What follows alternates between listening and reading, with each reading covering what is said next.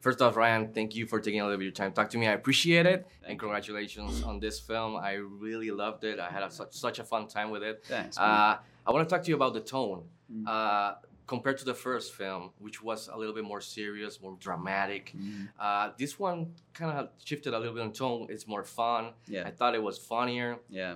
A little bit aware of what it's doing Yeah. of itself. So I wanted to ask you, was that always part of the plan, a plan to shift it a little bit in towards that side, or did it came along on set filming that it happened? How was that? Well, it came from the script phase, but it, it was really just kind of because of what this movie is about. I think the first movie was about a, a family in New England. This one being about tech billionaires and YouTube influencers and crazy politicians and rock star scientists. Very naturally, it just felt like, and, and also being about the the themes it's about. Very naturally, our voices raised up a few decibels with the tone. I think so. Uh, and at some point, the fact that the expansiveness and the bigness of it and the broadness of it became part of the joke, I think, for me. And so, um, so no, it, it was really specific to this movie. But you know, when we make the third movie, it may go back to being more Smaller. more serious or That's right, smaller. yeah. It could. That's that's to me the exciting thing with this series. Yeah, absolutely. It can be a totally different thing each time, tonally as well. And and about the directing wise, you know, technical aspect, shifting to that. Was there something that you got to do in this one, or try that perhaps in the first one you didn't get to? Well, there's I, I think every single movie you're trying to figure out something. Okay, what's the new thing that we're trying here that's going to be a challenge for me?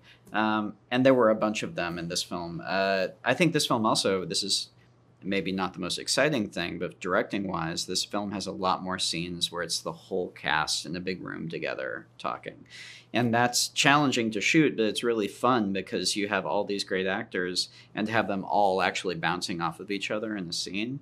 Um, that was very electric. I, I really loved and appreciated every time you moved the camera to the left or to the to the right. Oh, yeah. And then you you went through the Through the glass. the figures. Yeah, yeah, we started moving them Yes, around very yes. much. If you try and track the geography of where everything is, you can see. I would have just like, okay, pulled this one over here. That's Yeah. awesome. In, Yeah. in, in, in, regarding the script, when you said sit down, do you come up with the idea with the ending, or do you just like sit down and, and write like the other way around? Uh, for me, I come up with. I mean, first of all, I have like themes and ideas that I have in my head, but then I come up with structure. And so I start not necessarily just with the ending and work backwards, but I have to start thinking, okay, what is the structural concept of the movie? How does the whole thing tick? What is the and that to me is more it's less about what the ending is, the reveal. It's more about what is the journey the audience is on and what's going to keep the audience interested through all these phases of the movie.